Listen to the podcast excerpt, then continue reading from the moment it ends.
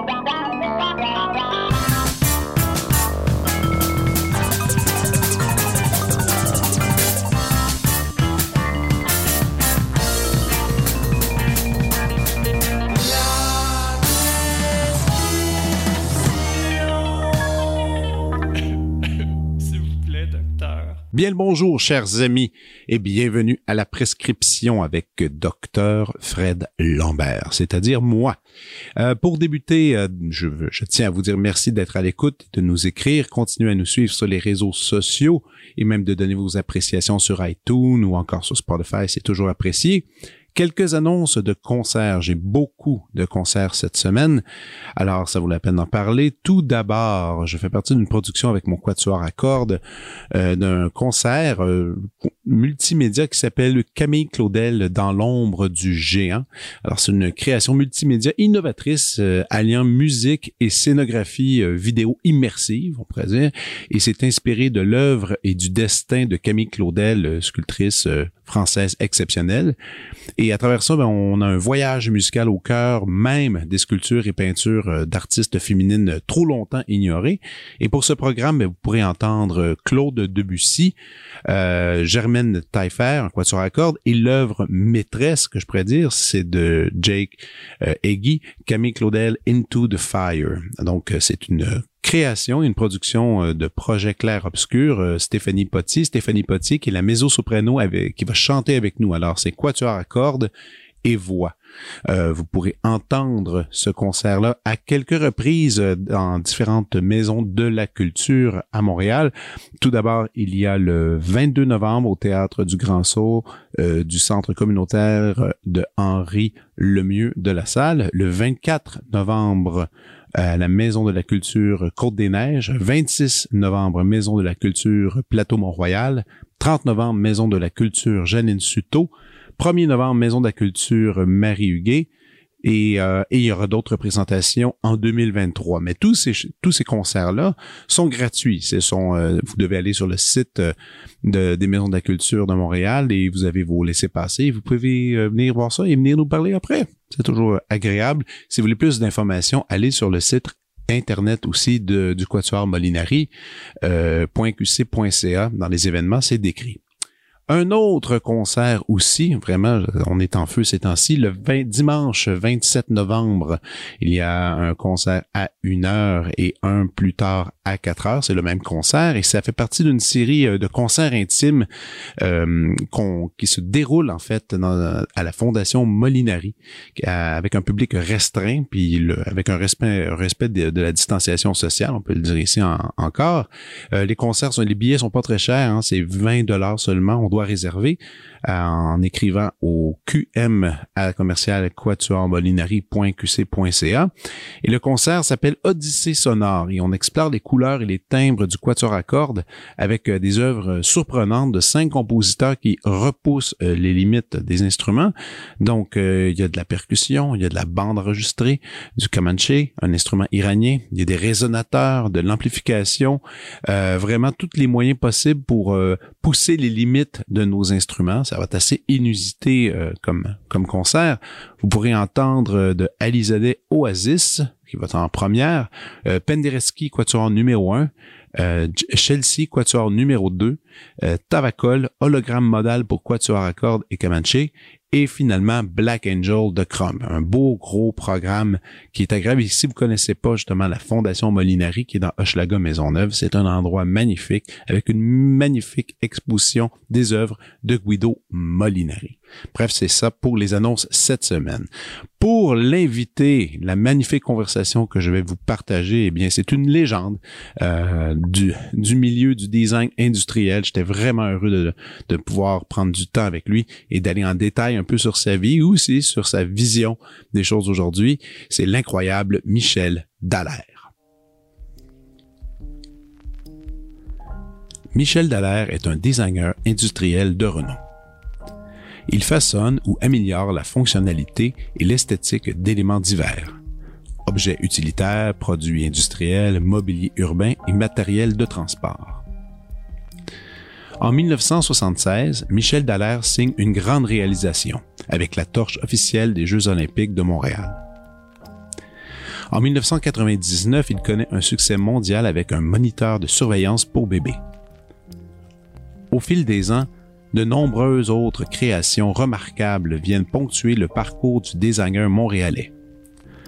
Mentionnons entre autres la mallette Plastic Case, les voitures du métro de Boston, le vélo libre service Bixi, la signalisation extérieure du vieux port de Montréal, le mobilier des salles de lecture de la Grande Bibliothèque et le mobilier urbain du quartier international de Montréal, lequel lui a valu une vingtaine de prix nationaux et internationaux. En 2017, le Musée de civilisation de Québec recevra en donation 150 créations de Michel Dallaire. Un incroyable corpus comprenant entre autres divers concepts pour le transport ainsi que des objets de la vie quotidienne. Voici ma conversation avec Michel Dallaire.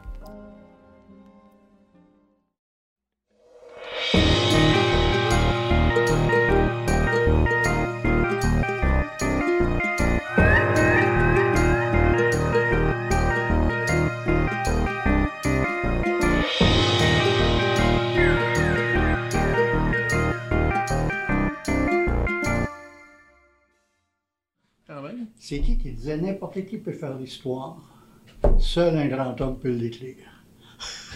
Je sais pas qui, a dit, qui a dit ça. Je pense que c'est. Euh, je me souviens pas. Ah, c'est que bien correct. Ah, puis ça ici, c'est quoi? Ça, c'est mon dossier de presse. C'est ton dossier de presse? Mon Dieu Seigneur. Un jour. Aïe. Aïe, aïe, aïe. OK. On a beaucoup à discuter. En tout cas, regarde, assis-toi. ça, je te, je te le donne pas. Non, non, non, non, non, non, je J'en ai juste une copie. Non, je vais regarder. Ins- Installe-toi. Regarde, je- tu peux mettre, euh, tu peux installer, euh, t'installer confortablement, Michel. Euh, Premièrement, je suis vraiment content. Tu sais quoi, je, je vais quand même te faire un aveu euh, à, à travers, à travers tout ça. Premièrement, la, tu sais, ma perception de toi est quand même un peu, un peu drôle parce que. oui? tant, mieux. non, parce que, parce que pendant quand j'ai joué, moi j'ai joué le Molinari en 2008, 2007. Et euh, t'étais, t'étais très présent euh, dans, dans, dans le quatuor, tu sais, t'étais- tu Ouais, sur le conseil d'administration, Ouais. tu venais au concert, puis on avait toujours des événements bénéfices, puis on, on se parlait. Puis t'as toujours été très doué pour pas parler de toi et de t'intéresser aux autres. Donc là, donc tu t'étais Michel, ce- ce- ce- cette personne super sympathique avec qui je parlais, mais je savais pas vraiment qui t'étais. Et, euh, et c'est les années passent un peu. Et, euh, et un jour, moi, j'ai, en même temps que j'étais dans Molinari, j'étais, euh, j'étais à l'université McGill. Et un jour, je, je- à, la, à la faculté de musique, je traverse la rue où est-ce qu'il y a l'Auto-Québec, où est-ce qu'ils ont une espèce de galerie, une espèce de galerie Ouais. où, où est-ce qu'ils font une exposition. Ouais. Et j'aimais ça aller là, voir les expos, manger mon lunch là tranquille. Ouais. Et, et là, un jour, je rentre, puis là, je vois ta photo, je lis la bio, je vois tous les objets, puis là, j'ai fait OK. Puis là, tout de suite, j'ai appelé Olga dans mon quatuor car J'ai dit, mais tu m'avais pas dit. C'était, c'était qui, Michel?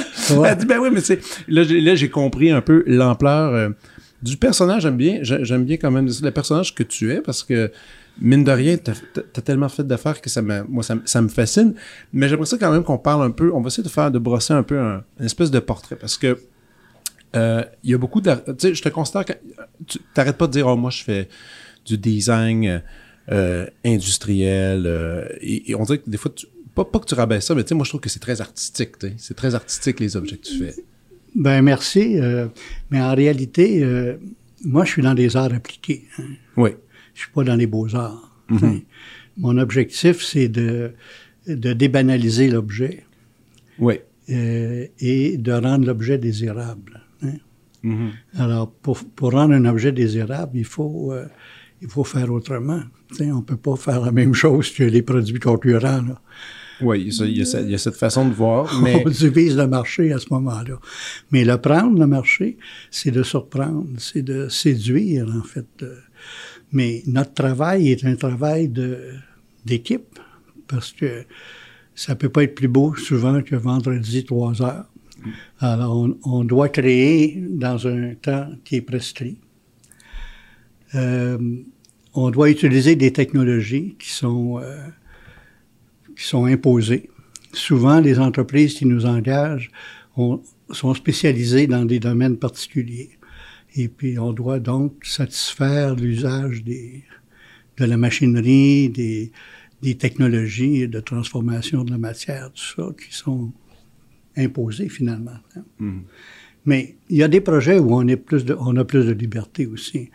Mais euh, en général, c'est un service à l'industrie qui vise à gagner la concurrence. Mais la séduction, moi, je trouve ça intéressant parce que tu en as souvent parlé de, cette espèce de balance qu'on doit essayer d'avoir entre la fonctionnalité de l'objet puis la séduction. Et, souvent, tu disais que la, séduction, quand même, ne doit pas dépasser la fonction initiale. Tu sais, parce que je pense que je t'avais entendu dans une entrevue dire que l'ornementation, les, les trucs euh, de, de, fioritures qui sont autour de jeu, c'est quelque chose que, que tu détestais. Je t'ai déjà entendu dire ça. Est-ce que c'est encore le cas? Ben, c'est-à-dire que euh, il y a de très beaux designs qui sont de très mauvais designs. Mm-hmm. Euh, le but ultime du design est de, de lui donner au premier regard l'expression de sa fonction. Hein. Ouais. Je veux dire, concevoir un objet qui qui n'identifie pas son usage, c'est comme du stylisme. Hein? Oui. Alors, le, stylisme, c'est contre ma propre religion, le stylisme. mais donc, est-ce que dans ta pensée, je sais que tu as créé tellement d'objets, mais quand tu te promènes, mettons, dans un magasin, là, tu vois des, des nouveaux, des nouveaux trucs, tout ça, est-ce que tu as justement constamment un regard critique, justement, de dire Ah, c'est bien ce truc-là, mais ça aurait pu être meilleur s'il y avait enlevé ça. ça. Est-ce que tu as un regard critique sur les objets modernes, en fait? Oui, j'ai un regard analytique. Analytique. oui. Euh, mais je pense que euh, un bon design est à faire. On, peut, on peut s'inspirer de l'art antérieur. Euh, et puis finalement, il y a, des choses qu'on ne peut pas banaliser. Euh, parce que à ce moment-là, on, ne s'impose pas comme une contribution imaginative au domaine. Mm-hmm. Mais le design industriel que je pratique est un design qui touche à peu près tous les milieux. Euh, ça peut être une, une motoneige, une, une bouteille d'eau de javel. Euh, ah ça peut dire.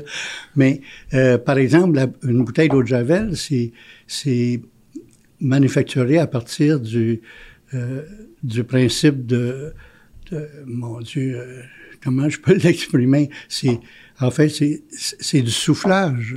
C'est, c'est de l'extrusion soufflage. Alors, la bouteille doit être soufflée dans un moule.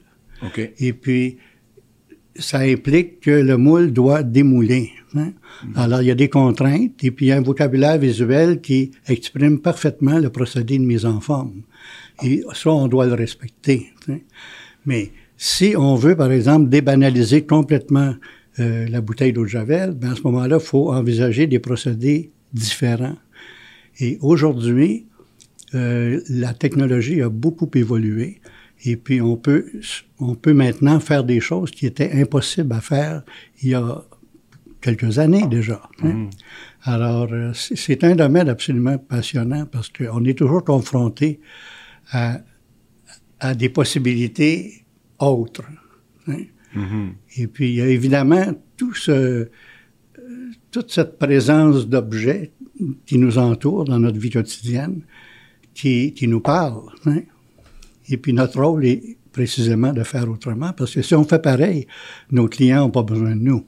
Ils, non, ils peuvent s'arranger. Ils, ont à copier euh, le produit existant. Il faut avoir une signature. Euh, quand même assez unique pour rester justement présent dans cette scène-là? Est-ce que c'est un milieu ultra compétitif, d'ailleurs? Je me demandais ça. Oui, c'est un milieu qui... Euh, euh, moi, par exemple, j'ai été très influencé par euh, l'école italienne. Alors, j'ai connu les grands designers de mon époque, là, les grands designers italiens, Vito Magistretti, Mario Bellini, euh, Achille Castiglioni. Enfin, je les ai connus personnellement parce que j'allais en Italie chaque année au Salon international du meuble et j'ai eu le privilège de rencontrer ces gens-là et d'échanger avec eux. Et j'aimais leur audace, leur poésie, euh, leur fantaisie, parce que euh, pour qu'un design soit fasse un travail de séduction, il doit y avoir un propos qui est séduisant. Non, non, c'est ça. Mais à la, vue, clairement, dès, qu'on le regarde. Mais ah, je pense que le design industriel concerne tous les sens humains. Euh, le tactile, le visuel, euh, toutes les proportions, tout, tout, ce qui est la, géométrie, le monde de la géométrie, euh, c'est un monde merveilleux de, de recherche. Ben oui. Mais je me demandais, parce que souvent quand on regarde des, des gens en littérature, euh, dans, dans, le milieu musical aussi, dans le cinéma, euh, beaucoup s'inspirent de leur euh, jeunesse. la jeunesse, ça fait partie. Ils vont toujours aller un peu puiser sur ces idées-là, l'espèce de naïveté qu'on peut avoir quand on est. Le regard naïf. Bref, lorsqu'on regarde quelque chose, puis là, ils vont réussir à créer. je pense des fois comme un. C'est Fellini. Moi, j'aime bien Fellini. Fellini, ben, comment lui, il s'est inspiré de ses souvenirs de jeunesse pour faire beaucoup de films, bon, tout ça. Est-ce que c'est un peu ton cas aussi? Est-ce que tu, est-ce que tu puisais là-dessus ou c'est quelque chose qui est, qui fait partie du passé que tu as bloqué? Ou est-ce que la jeunesse, est-ce que l'enfance, est-ce que ces idées-là reviennent dans ton travail, tu penses? Je pense que j'ai toujours été animé par euh, la difficulté de faire autrement. Hein. Parce que faire pareil, c'est assez simple. Hein, mm. Mais euh, c'est pas intéressant de faire, faire comme l'autre. Non, ça c'est sûr. Hein. Et puis, il y a des limites aussi à débanaliser l'objet, parce que l'objet est essentiellement fonctionnel. Hein? Mm. Alors, euh, bon, euh, il y a des choses, il y a des limites euh, au niveau de la fantaisie, puis de l'approche formelle, l'approche esthétique, etc. Et puis, des fois, créer un objet qui est trop différent ou qui exprime mal sa fonction, ou moins bien sa fonction, ça peut être une catastrophe au niveau des affaires, au niveau de la concurrence. Hein. As-tu déjà, as déjà eu une catastrophe? de design pour toi? Que en regardant ta carrière tu te dis ouais cet objet là j'avoue ça, aurait pu être mieux oh, je, je, suis certain que j'aurais pu faire mieux dans bien des cas, mais euh, je peux je peux dire que je suis allé au bout de mon potentiel du moment. Hein. OK. Euh, parce que euh, on abandonne un projet dans la mesure où on éprouve une certaine satisfaction. Hein. On se dit, ben, je pense que j'ai trouvé quelque chose. Hein. Et puis on développe aussi euh, une façon de faire, un style, si je peux exprimer. J'aime pas beaucoup le, le, mot style parce que il y a une il y a une petite lueur de superficialité dans le style. Mm-hmm. euh, mais je pense qu'on finit par signer nos objets. Comme par exemple, on m'a déjà reproché de, dans mon mobilier urbain que j'ai fait pour la ville de Montréal, j'en ai fait beaucoup de mobilier urbain pour Montréal, on, on m'a souvent dit, ça ressemble un peu à ce que vous avez déjà fait. Ah. J'ai dit oui, mais c'est le même géniteur. Hein? ça, vient un peu, ça vient un peu de la même place. c'est le même géniteur. Et puis, effectivement, on est animé par un vocabulaire, euh, des proportions, un, un, propos géométrique, une posture, euh, une, une, expression formelle. On est animé par un, un choix, un style, disons, euh, mm. si on peut utiliser le mot que j'aime pas beaucoup parce que ça donne une connotation un peu superficielle. Tu sais. Oh ouais, non, puis, puis, je peux comprendre, je peux comprendre ça, mais donc tu, considères que tu es quand même allé au bout de, de tes capacités. J'espère que non. non, mais, mais, mais, mais, non, mais, mais je trouve ça intéressant parce que c'est un peu toujours la même formule si je comprends bien. Parce que je lisais le livre, souvent les gens, euh, des gens t'approchaient ou approchaient l'équipe avec qui tu travaillais on, on, vous avez une commande, on peut dire ainsi. Oui, une commande. Une commande. Vous arrivez avec des prototypes, je présume, mais en tout cas des, des exemples de ce qui pourrait être fait. Et là, après, ben, et, et, ça va ainsi. Quand, moi, je suis un peu curieux du processus de travail là-dedans. Parce que quand on, se fait appeler, justement, que ce soit euh, l'eau de Javel ou le yogourt ou encore Bixi, euh, c'est quoi la première étape? Est-ce que, est-ce que, est-ce que tu as un rituel de travail? disons que tous les projets, ça va toujours, tu vas, premièrement, tu sais pas, tu vas tester le truc, après tu vas avoir, tu vas avoir une idée. Est-ce que tu as toujours des carnets sur toi avec des crayons parce que tu as une idée qui pop en tête, puis là tu vas écrire? je suis curieux de savoir ton processus, c'est lequel?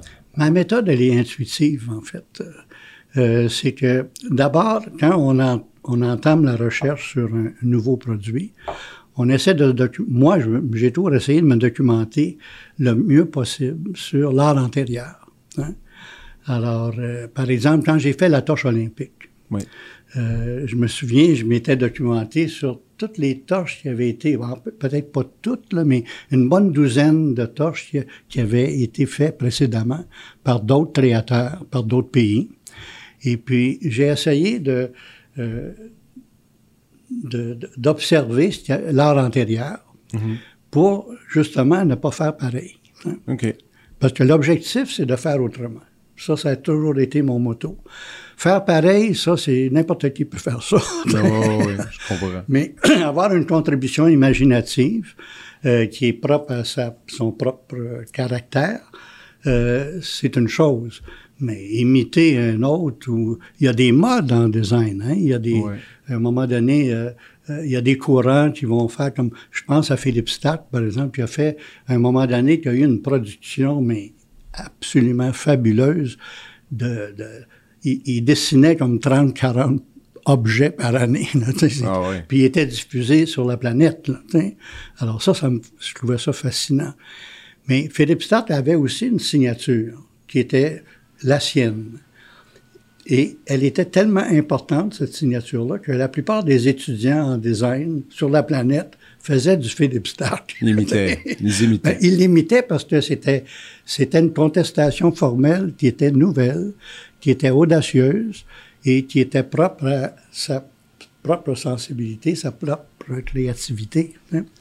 Alors, euh, c'est, c'est fascinant quand on fait face à un, un objectif de projet qui doit s'imposer sur le marché. Hein? Mm-hmm. Je me souviens quand on m'avait demandé de dessiner un, petit traîneau trois skis.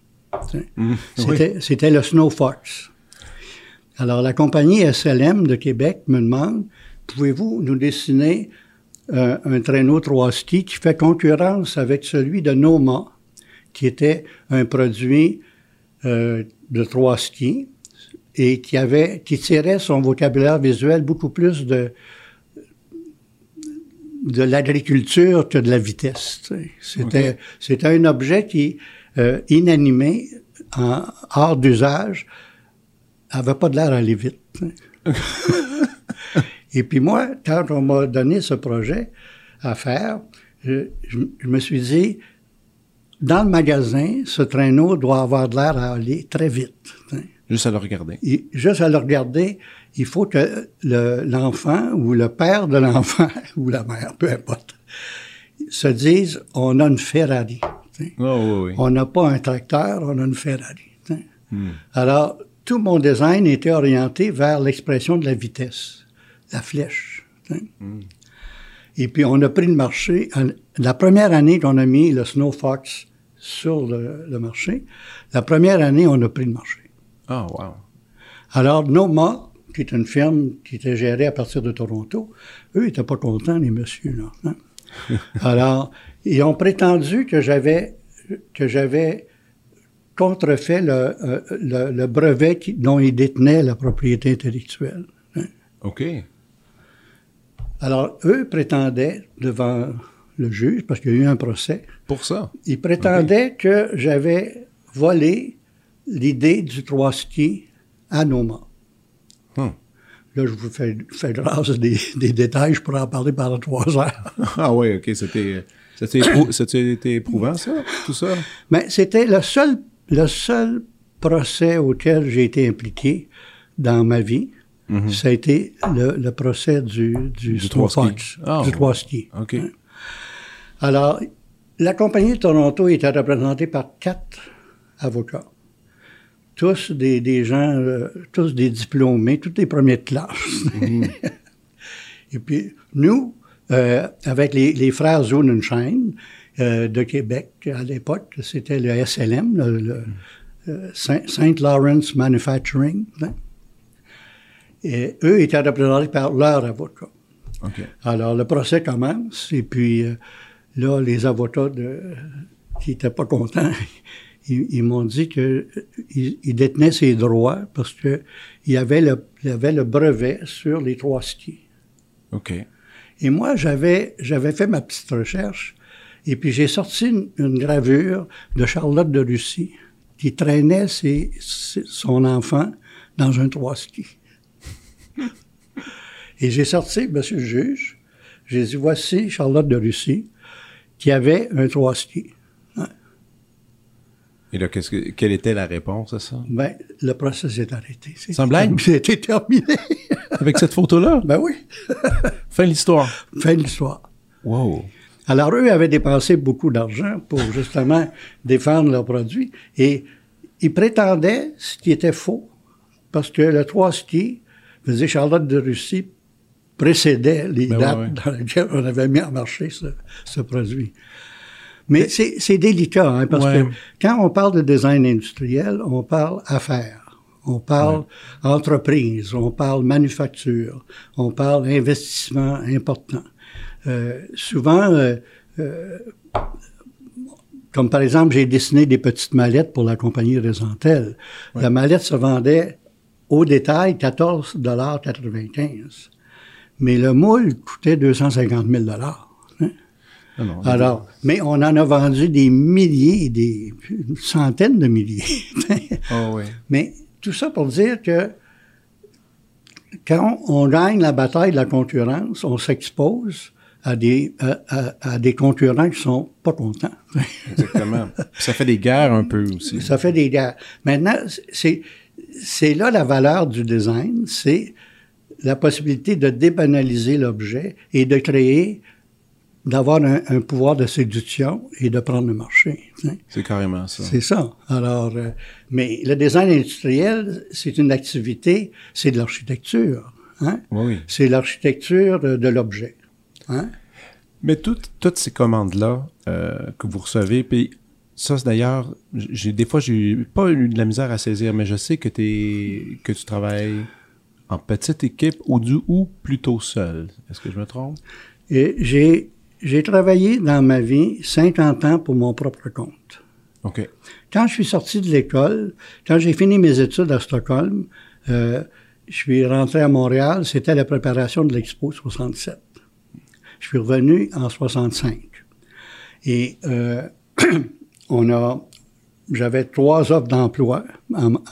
et puis tous les designers avaient du travail parce qu'il y avait justement cette Expo universelle qui nécessitait d'avoir beaucoup de créateurs dans tous les domaines, que ce soit graphique, architecture, design industriel, euh, bref, c'était le bonheur. C'était une période euh, riche en possibilités. Ah ouais, absolument. Et puis finalement, j'ai travaillé à ce moment-là pour Julien Hébert, qui était mon professeur aux arts appliqués. Puis Julien Hébert, c'était un homme magnifique que, que j'aimais beaucoup. Et, et puis, c'est un sculpteur de formation, euh, Julien. Parce que le design industriel, c'est de la troisième dimension, hein. C'est vrai, on, on travaille, on travaille avec la troisième dimension presque tout le temps. Le, le design graphique est 2D, le design industriel, c'est 3D. Ah oui. C'est normal. Ah, Alors, euh, mon Dieu, je perds mon idée. Là, je veux, je- On parlait de Julien. je- ouais. Et Julien Hébert, c'était aussi un philosophe. hein. Et puis, ça a été un modèle pour moi. Ça a été un, un homme qui m'a beaucoup euh, influencé. D'ailleurs, si je suis allé à Stockholm faire une, une maîtrise, c'est justement grâce à Julien qui m'a encouragé à Qui t'a poussé à qui, aller vers qui m'a poussé à perfectionner mon enseignement parce que à l'époque, le design industriel n'était pas un niveau universitaire. Il était enseigné dans des écoles comme les arts appliqués. Euh, c'était les, en fait, les métiers d'art, etc. C'était tout un peu comme Mhm. Entremêlé. entremêlé, c'est ça. Alors, euh, bref, j'ai travaillé une année et une année pour Julien. Et là, l'expo, euh, l'expo 67, c'est c'est- s'approchait de l'ouverture. Et puis, mon père est décédé en, en, en 65, à la fin de 65, en France. Et puis, je suis, euh, je je devais revenir à Montréal pour m'occuper des affaires de la famille parce que quand je travaillais pour Julien, je travaillais à Ottawa sur le pavillon canadien. OK. Alors, je devais me déplacer toujours à Ottawa pour, euh, pour faire mon travail et puis je revenais la fin de semaine à Montréal. Bref, c'est un détail qui n'est pas, très- pas Non, très non, non, mais important. c'était, à l'époque, c'était ça.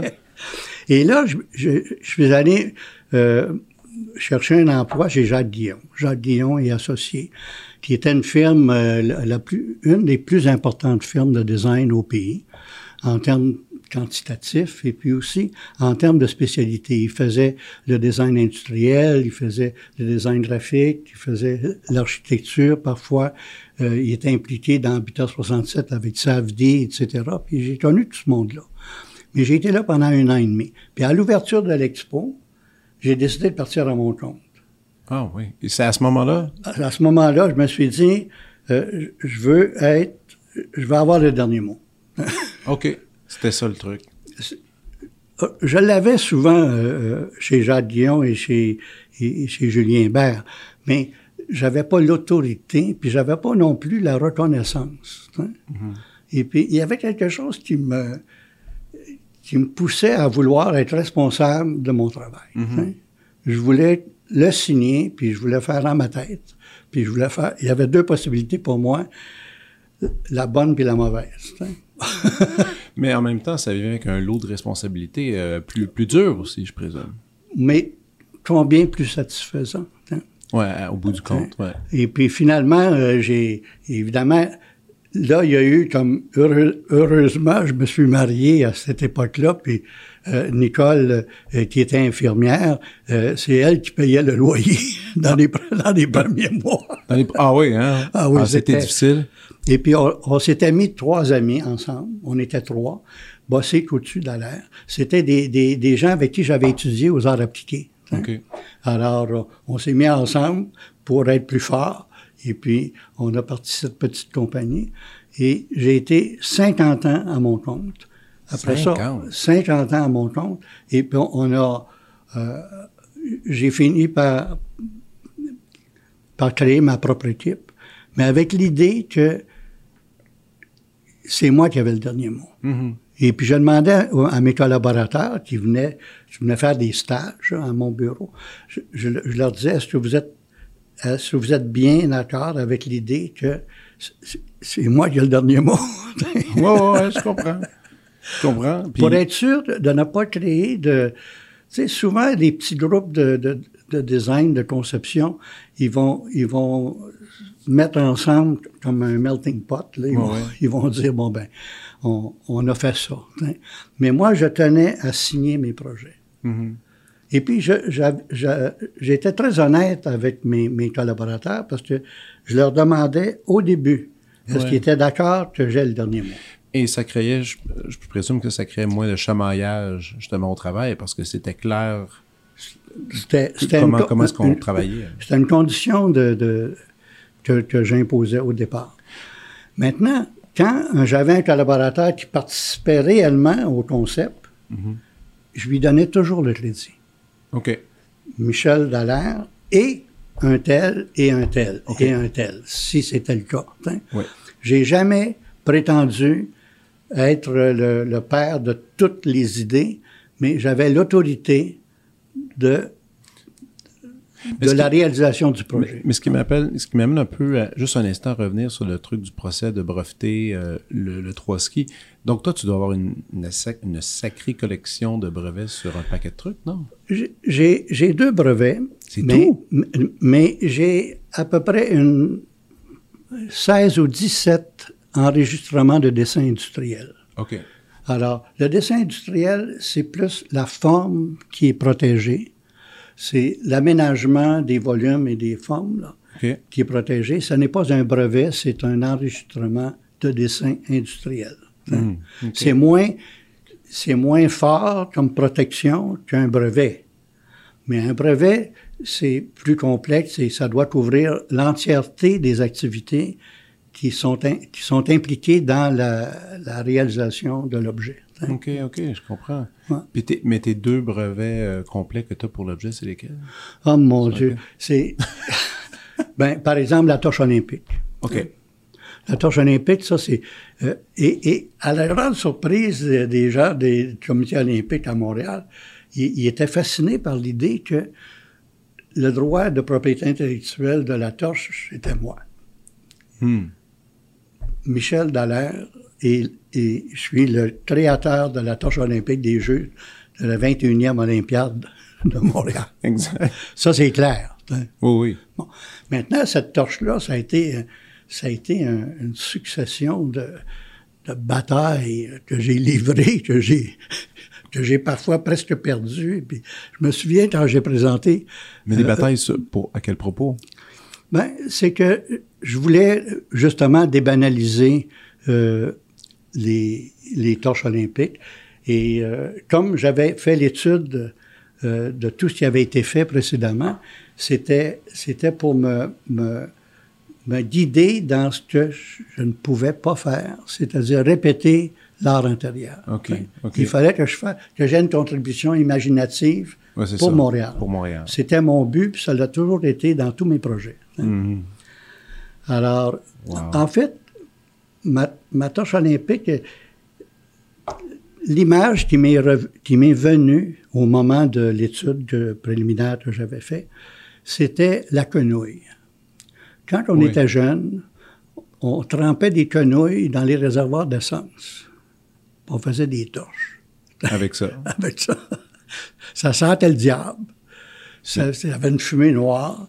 Mais Ça allumait bien. ça, ça allumait bien, puis on- enfin, bref, l'idée était ça. Puis je me souviens, euh, on était avec Nicole dans la cuisine, et puis on préparait des frites. Et puis ça, c'est des souvenirs qui viennent s'ajouter au développement de l'idée. Mhm. Et, et puis, à un moment donné, j'ai pris les frites qui étaient froides, et qui puis il y avait de l'eau. Euh, enfin, ils étaient humides. Ouais. Et puis, je les ai foutus dans le caclon d'huile d'olive brûlante. Ça a explosé. Et ça, clair ça ça a fait une flamme orange magnifique. Et puis, quand cette image m'est revenue en tête, c'est par analogie avec les Jeux de Munich. Munich avait utilisé de- de- du butane Mhm. pour, euh, euh, euh, pour non du kérosène pour Du kérosène? pour, kérosène pour la, la flamme parce que il y en a qui étaient au butane il y en a qui étaient euh, il y avait toutes sortes de de sources euh, euh, enfin je ne vais pas toutes les nommer Non, parce que- alors moi j'ai dit ma torche elle va être à l'huile d'olive c'était un clin d'œil à la Grèce. Pour, pour moi, Ouais. c'est toute une association d'idées qui n'était pas du tout scientifique. Là. Non, non. J'avais pas testé l'huile d'olive, mais j'avais l'image de la flamme orangée. Et puis comme Munich était au butane, c'est du butane. Et le butane allumé le jour est invisible parce que c'est une flamme bleue OK. Et le ciel est bleu. Alors, les Allemands ont été obligés de mettre une baguette fumigène qui faisait une fumée pour confirmer que la torche était allumée. OK. Parce que le jour, elle était invisible, la, la flamme. Incroyable, hein? Alors, fort de cette, euh, de cette observation, moi, j'ai dit, ça va être l'huile d'olive. Un clin d'œil à la Grèce Mhm. et puis une flamme orangée. C'était la signature. C'est ça. Et alors là, on a fait des prototypes. J'ai fait mon fourneau, j'ai percé des trous. On a, les trous étaient là pas pour être jolis, c'était pour ventiler euh, l'huile d'olive et puis créer justement un mouvement qui faisait qu'on avait une boule de feu. Mais comme je ne suis pas un scientifique, et puis on avait beaucoup de difficultés à allumer torche, euh, d'une torche à l'autre, il n'y avait pas assez de volatilité dans le, dans le, dans le, le carburant.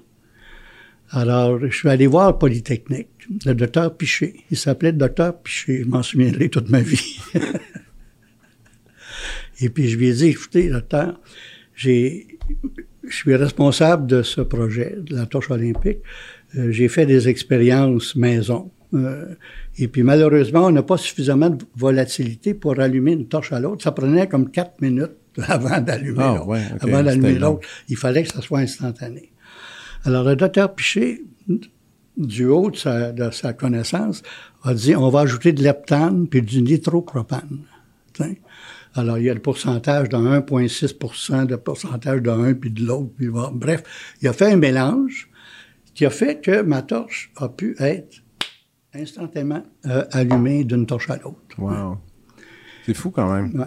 Et je me souviens quand on a lancé la- la- officiellement la torche des Jeux de Montréal, le docteur, le docteur Piché a eu, je pourrais dire, l'impolitesse de dire que l'idée était de lui. hein. OK. L'idée n'était pas de lui, mais il a participé à le rendre efficace. Oui, oui, exactement. Je comprends. Ben, c'est, certain. Là. Ouais. Puis ça, ça fait partie des brevets. Écoute, moi, je me demandais un truc. Est-ce que, est-ce que dans, dans le passé, ou même peut-être encore aujourd'hui, est-ce que tu pratiques d'autres arts? Mettons le dessin, euh, peinture. Est-ce que, est-ce que, est-ce que tu t'amuses un peu avec ça ou tu t'es déjà amusé avec ça? Moi, j'ai un, j'ai un, j'ai un père euh, qui est est peintre. D'ailleurs, est-ce que est-ce que est-ce que t'es étonné qu'on parle de, de ça? Parce que tu sais l'autre fois, l'autre fois j'étais dans une réception avec toi, on discutait, une dame vient de nous parler, tu t'es présenté, puis tout de suite elle était allée avec ça, oh votre père, Puis là, puis toi t'étais t'étais d'une immense politesse, bien sûr, et là, elle déballait l'histoire que tu connais évidemment parce que c'est ton histoire. Ouais. Mais est-ce que est-ce que ça te gêne de parler euh, parler de ça ou? Ben, c'est-à-dire que j'ai pas ce talent de la peinture. Et euh, Ah, puis attends, rien que mentionner pour ceux qui l'entendent, parce que ton père, c'était Jean-Philippe Dallaire, ou Ouais. on peut dire Jean Dallaire. Il y en a qui- ben, il signait Jean Dallaire, Jean mais Dallaire Jean-Philippe. Dallaire. Jean-Philippe. Dallaire, Et exactement. puis, euh, c'est un grand, c'est un grand imagier, c'était un talent exceptionnel. Mais moi, j'étais, j'étais orienté vers des arts appliqués. Et J'avais besoin de, de, c'était plus ma nature. Peut-être que je retenais plus de l'autre côté de la famille. Ouais, c'est ça. Peut-être de l'autre côté de la famille, qui. euh, mais mais est-ce que est-ce que Jean Dallaire justement, est- il a été il a été témoin de, quand tu commençais à travailler, à faire tes études, tout ça, il savait qu'est-ce que tu faisais, il, il remarquait ça. Est-ce que vous aviez une bonne relation là-dessus? Est-ce que vous échangiez des idées?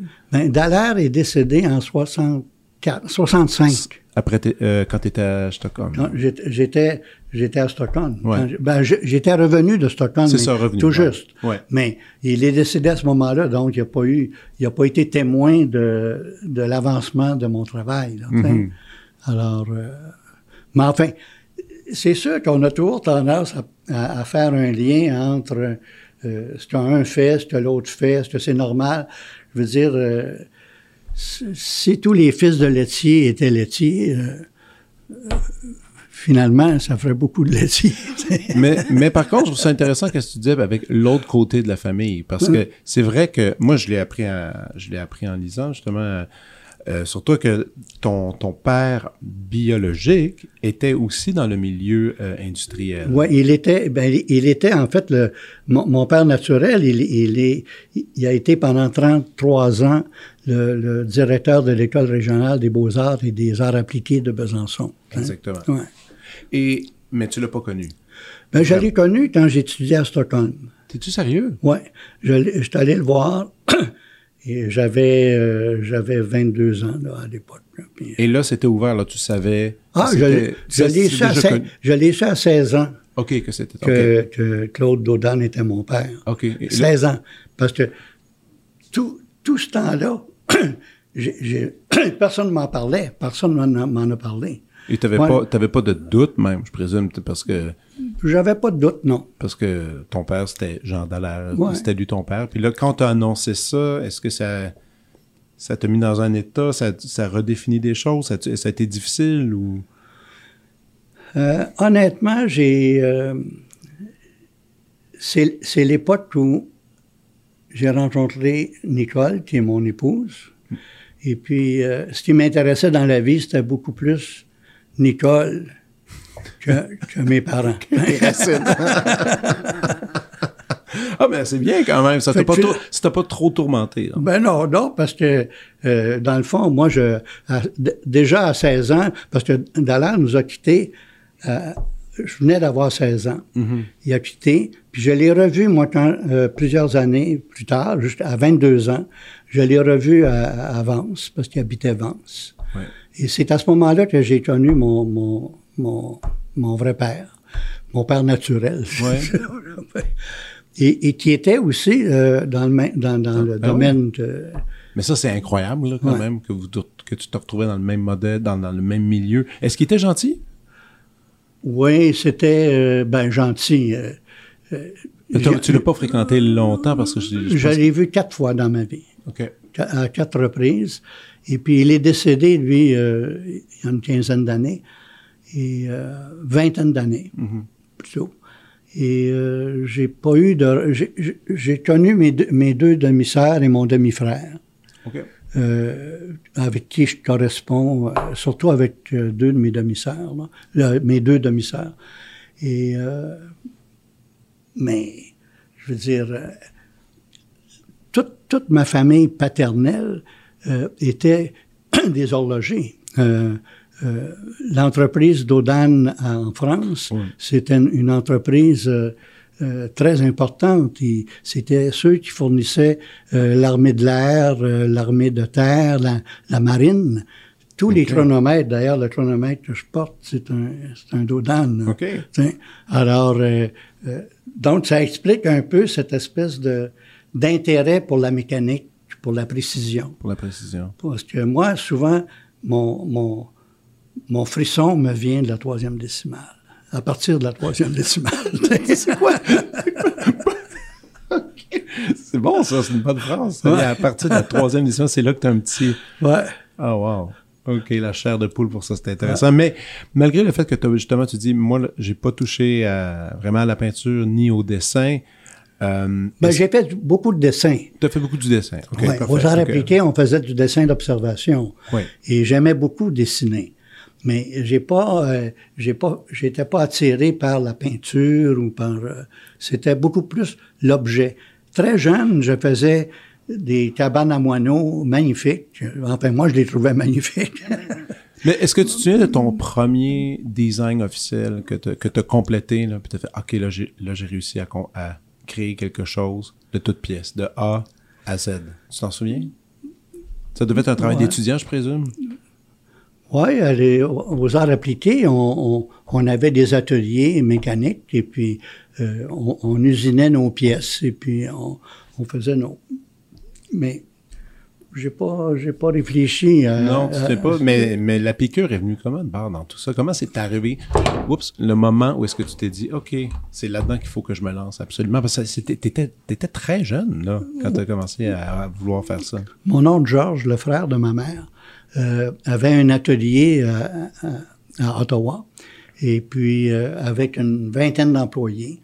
Et puis il y avait des départements comme la, la, la, fabrication, l'ébénisterie, la finition. Et puis bon, moi j'ai passé toute ma jeunesse à tous les étés, j'étais chez mon oncle Georges à travailler dans les ateliers avec avec ses employés. Hein. Mm-hmm.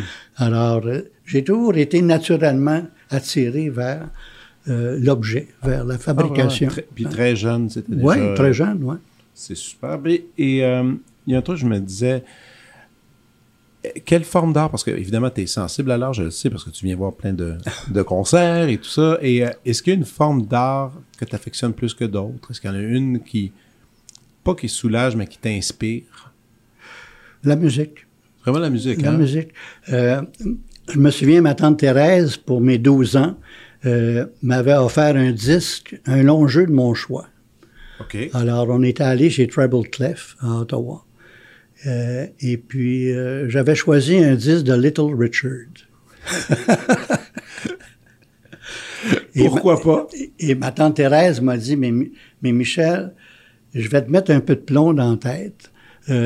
Je vais t'acheter le, les variations Rollbird de, de Glenn Gould. OK. Alors, elle m'a acheté, je connaissais pas Glenn Gould à l'époque. Mm-hmm. Alors, j'ai écouté ce disque des, deux côtés. Euh, ah ouais. j'ai, et Glenn Gould a toujours été pour moi le, l'étincelle qui m'a, qui m'a amené à, à l'amour de la musique. Hein. OK. Hein. J'ai, je trouvais que Glenn Gould, ce que je regrettais beaucoup, c'est qu'il ne soit pas québécois, euh, d'une part. Et, et j'étais fasciné par la, la précision ah de jeu. Euh, je ne peux pas expliquer avec des mots ce que je ressentais, Mm-hmm. mais c'est ce qui m'a ouvert la porte à la musique classique. Mais tu as sûrement vu le film de François euh, Oui, Gérard. François Gérard, oui. Je l'ai vu plusieurs fois. Ah ouais? Ouais. Mais c'est un film qui est assez euh, fabuleux qui, pour démontrer le personnage que- Ouais. qu'est Glenn Gould. Puis tu sais, oui, les variations Goldberg, c'est sa grande signature, évidemment, mais il y a un paquet d'autres trucs qu'il a fait. Puis il y a, ça, puis il y a aussi le, le fait, les gens peu de gens le savent, mais il existe deux versions des euh, variations Glenn Glenn Gould, celle de sa jeunesse. Oui, Puis il y a la dernière qui est j'ai en les deux, 1940, tu sais, qui est deux fois plus lente. oui. Parce qu'il savoure chaque chaque, euh, chaque phrasé, chaque phrase, chaque. Tu l'entends chanter aussi. Tu l'entends chanter. c'est vraiment, c'est un personnage assez. Donc le piano surtout, le piano qui est un instrument que tu aimes beaucoup? Oui, mais je, je, je, ne joue pas le piano. J'ai, j'ai pas de formation musicale. Euh, quand je te disais que j'ai gagné mes études à jouer du saxophone dans des clubs. Ça, j'en reviens pas que tu as fait ça. Euh, ah oui, c'était, mais c'était, c'était beaucoup plus payant de jouer euh, c'était de la musique de danse, en fait, à l'époque. Mais c'était plus payant que de travailler chez Steinberg. Oui, ouais, ça, je comprends. C'était plus amusant aussi.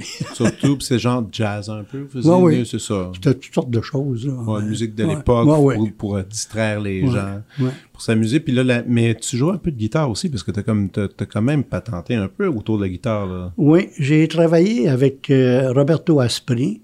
Euh, il avait inventé un système de réverbération pour la guitare puis il était venu me voir au bureau pour perfectionner son, son objet.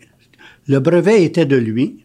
C'était trois ressorts qui, qui créaient la, la, la résonance, euh, la vibration. Ouais.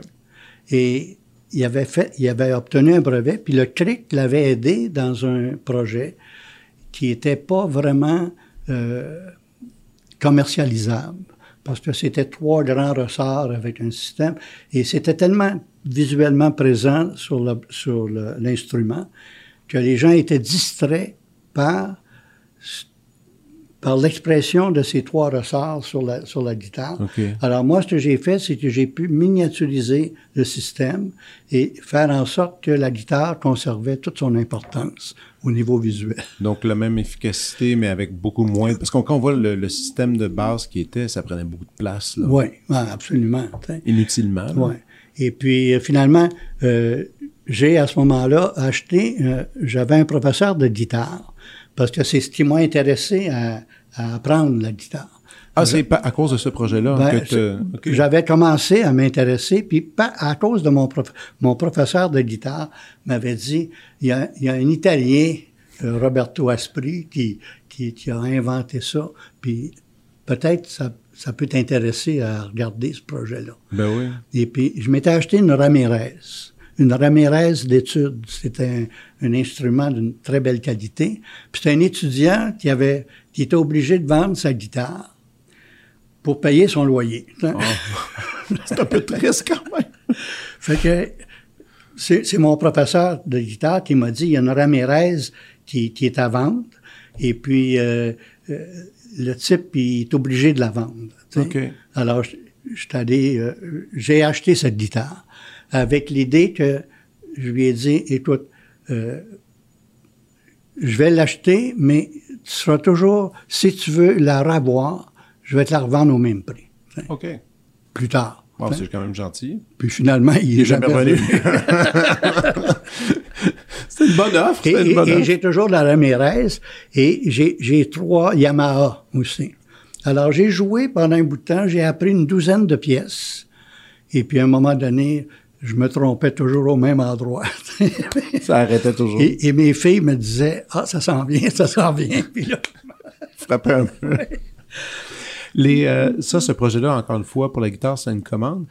Euh, je lisais dans, dans, le fabuleux livre d'ailleurs pour ceux qui sont intéressés, Michel Dallaire de l'idée à l'objet, qui est un survol extraordinaire de tout ce que tu as fait en détail, puis aussi avec des images assez incroyables. C'est vraiment un, un, bel ouvrage. Euh, que, il, y a eu, il y a eu les fameux ustensiles de barbecue qui étaient en fait un projet personnel parce que l'économie, je pense, ralentissait ou du moins il y avait moins d'offres. Euh, donc, tu as créé ces, ces objets-là. Est-ce que tu en as fait d'autres objets comme ça que peut-être qu'on connaît pas vraiment, qui ont été des projets personnels, parce que c'était un projet personnel, les outils de, barbecue? Oui, c'était un, projet maison.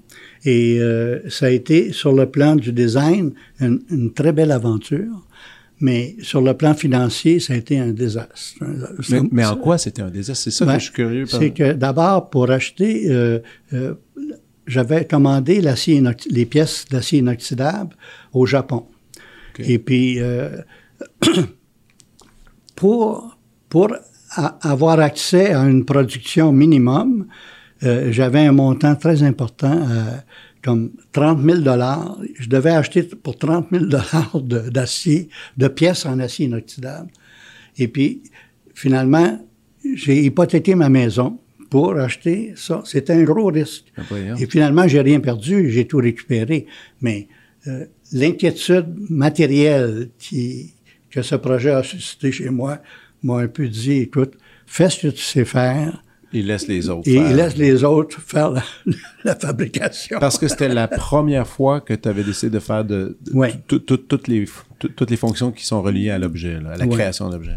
À l'époque, j'avais un associé, André Combé, qui était un professeur de, euh, de- des ateliers techniques de l'Université de Montréal, euh, qui était devenu un ami. On s'était mis ensemble pour justement créer ce projet. Et puis, lui avait imaginé toute la machinerie euh, pneumatique pour faire l'assemblage de ces... euh, C'était... Puis on, on a tout conservé, les, les objets. C'est une belle histoire. Éventuellement, je vais la raconter en détail. OK.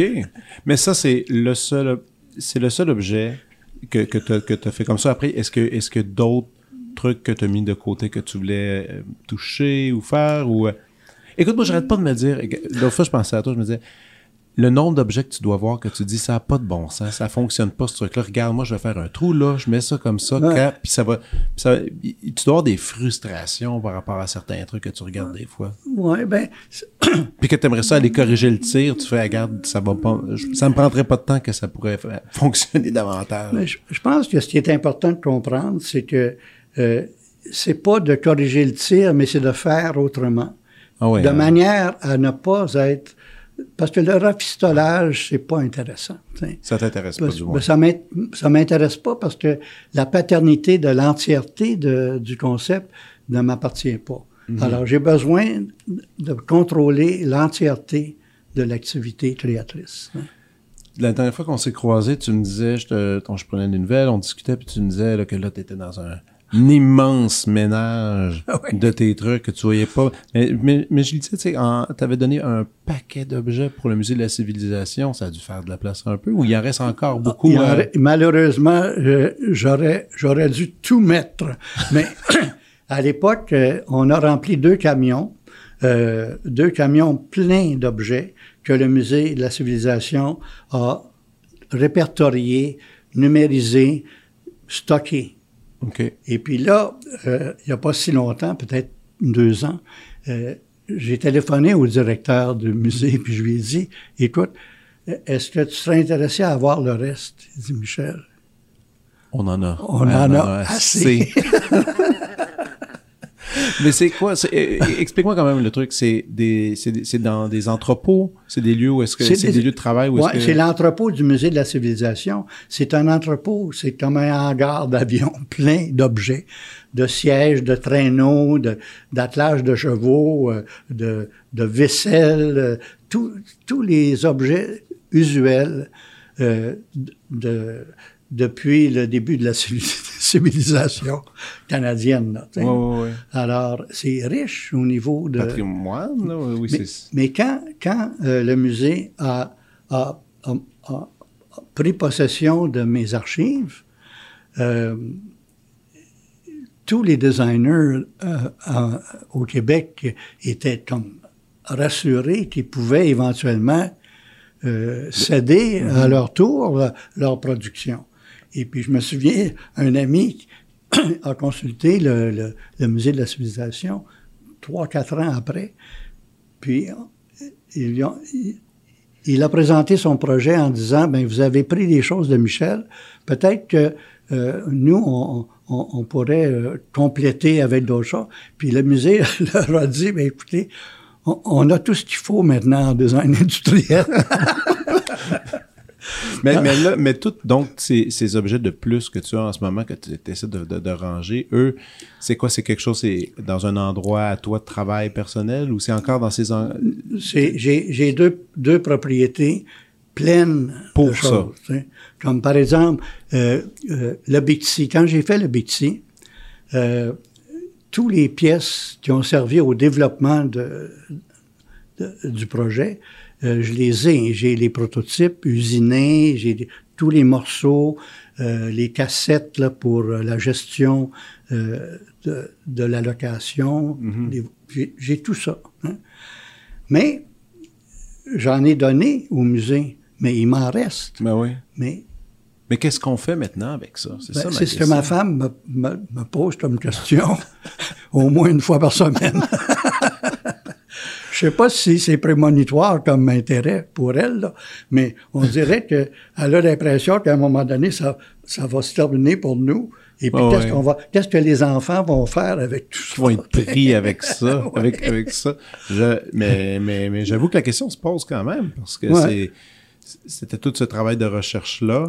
Euh, justement, comme Bixi, parlons-en, tu dis, oh, j'ai toutes les pièges et tout ça, ça de- de- et, et ces pièces-là demeurent importantes si jamais plus tard on veut relancer la chose ou si quelqu'un veut en reproduire davantage ou juste avec les plans industriels que tu as fabriqués, c'est suffisant? Oui, c'est suffisant. De toute façon, les technologies ont, ont évolué. Évolué, ben oui. Et euh, pour, pour parler de Betsy, euh, j'ai une grande déception par rapport à ce que le projet est devenu. Aujourd'hui. Oui. Euh, au début, le client, c'était la Chambre de commerce. hein. Ceux qui ont initié le projet, c'était un groupe affilié à la Chambre de commerce de Montréal. Après ça, ils ont vendu euh, le projet à la Ville de Montréal. La Ville de Montréal l'a géré pendant quelques années et puis l'ont, à leur tour, revendu à un fabricant indépendant. Moi, j'avais un contrat avec Bixi à l'origine où j'avais l'autorité sur chaque détail qui concernait mon projet. Ils ne pouvaient pas changer une vis sans mon accord, d'après mon contrat. hein. Mais quand ils ont vendu, la Ville de Montréal a vendu, j'ai perdu ce droit-là. Et- et dans la vente, ça disait que tu perdais justement ce droit de regard? Ben, je l'ai perdu euh, à travers la transaction? à travers la transaction. OK. Alors là, ils se sont mis à jouer avec mon projet. Là, ils ont modifié les ailes avant. Ils ont, ils ont commencé à mettre, il y a comme 8, 10 commanditaires. sur- Ouais, ça C'est c'est. devenu un support, mais c'est une pollution visuelle insupportable. Pour moi. hein. C'est sûr, ben oui. Parce que c'était Ah. pas ça l'idée. Alors, la noblesse du projet, là, on l'a perdu pour des raisons essentiellement de revenus. Hmm. Alors, mon projet, là, qui était, qui était, il il- il y avait, il y avait une certaine noblesse. Mhm. C'était, c'était Montréal, le Bixi de Montréal, il y avait le Bixi à New York, il y avait le Bixi à Boston, il y avait le Bixi. Ouais, de chaque sur, ville. Sur 17 villes, il y a eu le Bixi. hein. Ouais. Mais il était toujours une couleur qui était dédiée à un commanditaire. Ouais. Mais là, quand c'est rendu, là, comme les autobus de Montréal, d'un côté, tu as Jean Coutu, de l'autre côté, tu as Pharmaprix. Ouais, Qu'est-ce que tu penses de ça? Je trouve que c'est d'une pollution visuelle insupportable. Ouais. Mais je parlais l'au- l'autre jour avec Nicole, puis je lui dis, est-ce que c'est possible que quand tu regardes une émission à Radio-Canada, par exemple, ou TVA, ou peu importe, est-ce que c'est possible que dans un programme d'une demi-heure, il y ait le tiers du temps en publicité? Ça en fait pas mal. Tu as 10 minutes de commerciaux pour un, pour un programme qui dure une demi-heure. Non, non, ça c'est certain que c'est. c'est- c'est- Mais c'est polluant, c'est frustrant, mais pour eux, c'est une façon d'aller chercher de l'argent. ouais, mais clairement. avec quel déplaisir pour celui qui regarde. hein? Ah, pour les yeux, ça c'est c'est sûr que c'est. Puis, euh, puis là, tout à coup, les in- ça n'a pas de bon sens qu'une émission d'une demi-heure, que des millions de personnes regardent, soit coupée trois fois pendant Et, et- et les segments de pub sont longs. sont longs. sont Des, longs. des fois, il y a, j'ai compté jusqu'à 10, 10 commerciaux à la fois, à la suite. Mais en on peut dire pour la télévision, on dirait que c'est comme ça fait partie de la culture de la télévision, c'est qu'on allume la télé, il y a des commerciaux. Correct, parfait. Mais moi, je- quand même, ton point de vue sur l'extérieur de la ville, alors qu'on marche dehors et que nos yeux ne demandent pas de voir ces, ces, ces pubs-là, moi, je suis le premier, tu sais, je suis le premier à, à détester les... Moi, j'ai pas, j'ai plus, de- j'ai plus de télévision chez nous, j'ai arrêté de... J'ai plus de... J'ai pas d'antenne, je, je prends pas d'émission parce que je trouve ça, je trouve ça insupportable. Ça n'a pas de bon sens. Ça pas de bon sens. Mais, mais, mais pour la ville de Montréal, donc c'est vrai qu'il y a les autobus qui ont ça. Il y a le Bixi qui a commencé à, ben, qui- ont depuis un certain temps intégré ça. Mais y a-tu d'autres choses comme ça qu'on oublie? Mais, Mais dernièrement, je suis, il y a quelques années, je suis allé à Berlin pour une conférence. Et puis, les autobus à Berlin, tu as les autobus jaunes qui sont municipaux, muni- les autobus municipaux, municipaux, Oui. et les rouges qui sont fédéraux, fédérales. Oui. Il y a un carré noir sur l'autobus, c'est marqué DB, Deutsche Bahn, point à la ligne. Fin de l'histoire. Ouais. Il n'y a pas Pharmaprix, il n'y a pas euh, euh, Jean Coutu, il n'y a pas euh, la pizzeria, il n'y a pas...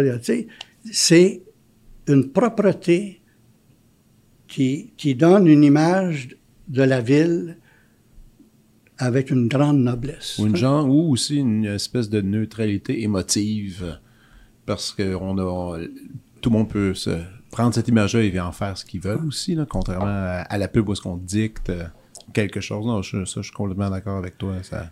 Mais tu peux rien faire, en fait. On peut rien faire. Je vais vous donner un exemple. J'ai dessiné un banc pour Ville-Marie. Un banc de parc pour Ville-Marie qui m'avait été commandé il y a une quinzaine d'années. Et ce banc de parc, j'avais mis les structures portantes à l'intérieur de manière à diviser le banc en trois parties, trois sièges. Ça, et ça, c'est quelque chose que la ville avait demandé, de Ouais. séparer les sièges ou individualiser Non, le il, non, il m'avait pas demandé ça. Il m'avait demandé de dessiner un banc pour Ville-Marie. OK. Alors, j'ai dessiné un banc avec les structures portantes au centre. Ça. La motivation de ça, c'était au départ pour la dénivellation. Dans une pente de 4 degrés, quand tu mets les structures portantes à chaque bout du banc, tu es assis comme ça, OK, puis ça penche, puis ça puis glisse. ça penche, puis ça glisse. OK. Alors, en rapprochant la, la structure portante au centre, tu rééquilibres le confort Mhm. et puis tu donnes la possibilité à trois personnes de s'asseoir. Parce que quand il n'y a pas cette division, le banc sert à une personne.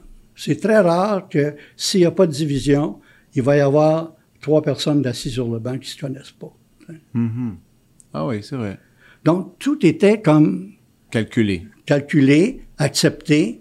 Et, alors là, dernièrement, les fonctionnaires de la ville de Montréal ont décidé de changer ça. Ils ont pris les structures portantes au centre, ils les ont étirées au bout. OK. Alors, ce qui fait que les bancs ont perdu leur, leur, leur personnalité. Ils ont modifié mon design. J'ai reçu un téléphone plein d'excuses du grand patron des ateliers, hein, qui m'a dit on s'excuse, tout ça. Mais j'ai dit, écoutez, moi, je ne veux pas que vous vous excusez, je veux que vous les remettiez dans leur, dans leur concept original ou que vous les enleviez, puis vous me achetez ce que vous voulez. Vous en faites des nouveaux à votre Mais façon. que vous touchez souhaitez. pas à mon travail. sais. Vous Mhm. m'avez payé pour ça et j'ai pas les moyens de poursuivre la ville de Montréal. Hmm. Et puis finalement, ils ont continué à les modifier. Puis euh, c'est ridicule parce que les structures portantes étirées à chaque bout accompagnent aussi la fin du banc qui était normalement il aurait dû avoir une économie de, de, de pièces là, à l'autre bout. Mais c'est quoi leur raison? Leur première raison Je sais pour pas. ça? Il y a, il y a- il y a quelqu'un qui a décidé que on pouvait, c'était mieux d'avoir un banc euh, euh, en- pour que les, pour que les, les gens peuvent, peuvent dormir ou je sais pas quoi. OK. C'est- C'était-tu en lien avec l'itinérance? Ou avec... euh, Ils n'en ont pas parlé. Ils n'en ont pas parlé. Mais si s'ils veulent, pour les itinérants, faire des lits, qu'on fasse des lits. Ou créer quelque chose de, du moins sur mesure qui, Sur qui- mesure qui pour peut, eux, Qui peut, qui peut être utilisé. Tu. Alors, bref, c'est- une grande frustration pour Mhm. moi. Et ça l'est sûrement pour tous les créateurs qui travaillent pour une ville qui se veut ville UNESCO du design. tu sais. Mhm. Non, ça, j'avoue que ça peut être euh, assez frustrant. Ouais. Euh, dans, t'as eu des mentors dans ta vie? Ah, beaucoup. Beaucoup. Dont Julien, tout à l'heure, que tu Ben, parlais. Julien, mais comme, comme je le disais précédemment, euh, c'est les Italiens qui m'ont le plus euh, influencé. Parce que non seulement ils débanalisaient l'objet, mais ils le faisaient avec une certaine poésie. hein. Mais non, mais c'est ça. Mais aujourd'hui, est-ce que tu continues à suivre la nouvelle scène de design, les jeunes, les, euh, ceux qui percent un peu, ou, ou tu es plus fidèle à, à une autre école, je pourrais dire ainsi, ou... Moi, je suis passé date. hein, tu sais, Je suis Ah ouais? passé date euh, euh, et je suis très à l'aise avec ça. Euh, je suis toujours, je suis, je suis toujours un, un disciple du Bauhaus euh, qui, qui, qui était la rigueur sur le plan esthétique, euh, géométrique, enfin, je suis de cette période-là. OK. Et puis, c'est ça. Les jeunes font D'autres choses, oui. Il y, en a qui doivent, choses. il y en a qui doivent aussi un peu aller un peu dans cette ligne-là de pensée, je présume. Il doit en avoir un peu quelques-uns. Oui, mais il y a quand même des surprises. Je, j'ouvre parfois des, des magazines spécialisés, là, et euh, je, suis, je suis toujours ravi de voir quelque chose que je regrette de ne pas avoir imaginé. hein. Ah oui, ça, c'est cool, ça. C'est, c'est, c'est, c'est ce que je recherche. Ben oui. Pourquoi j'ai pas pensé? Ah oui. Mais il y a plein de choses T'es-tu capable d'en nommer un vite comme ça? Un truc que tu t'as pas pensé que tu as vu, que tu as dit Ah, Ben là, je ne l'ai pas en tête, là. Mais, OK, OK, bon, Mais je certainement qu'il y en a. Ben oui, il y en Euh, a. Oui. euh, mais il y a aussi les, les- les procédés de mise en forme qui ont beaucoup évolué. tu sais. Ah Ce qu'on ne pouvait pas faire jadis, on peut le faire aujourd'hui. ouais. Ça, sûrement, ça doit faire. Ça, ça- Il n'y a pas, pas un regret, mais on doit Non. se dire Ah, ça aurait, été, ça aurait été si facile à l'époque si on avait eu accès à cette technologie-là. Mais bon, ça, c'est- une autre chose. Euh, un conseil pour la jeunesse, quelqu'un de jeune qui veut se lancer dans le design, un peu comme toi, ça serait quoi ton, ton premier ou tes deux premiers conseils avant de se lancer euh, dans cette carrière? Je répète toujours un peu la même chose. L'intérêt de faire autrement. hein? Enfin, cette pensée était de Gustave Eiffel. Puis il disait, c'était son motto, faire autrement. Hein. Et c'est la seule possibilité d'avancement au niveau technique, au niveau, au niveau conceptuel, formel, etc. C'est dès que tu, que tu concèdes que l'art antérieur est, est la seule possibilité, ben, t'es fait. Tu n'avances pas. Ben non. Alors, faire autrement, et cette pensée n'est pas de moi, mais de Gustave Eiffel. mais, mais elle se répète bien. Elle se Ah répète oui. bien. Hey Michel, on va passer maintenant, si tu veux bien, à la prescription.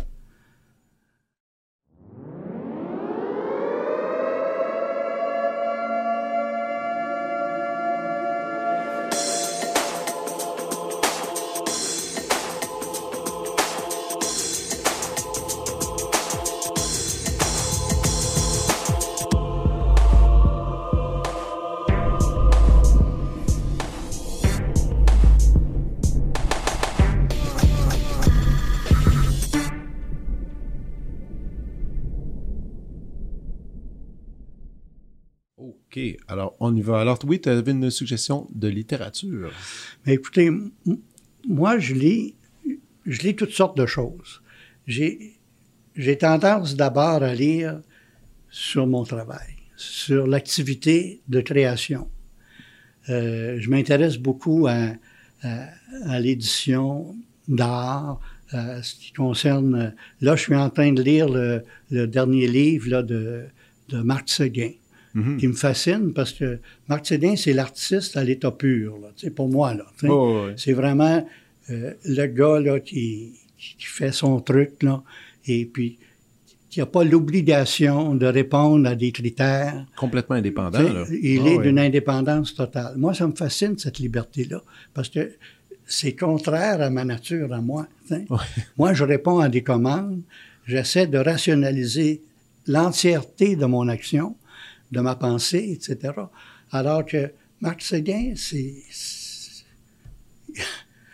Bon, il, il va dessiner son chien, il va dessiner un loup, il va dessiner, bon... euh, Ah non, euh, il- il est totalement libre. Et puis, donc, je suis en train de lire ce livre qui m'a été offert par Michel Côté pour mon anniversaire.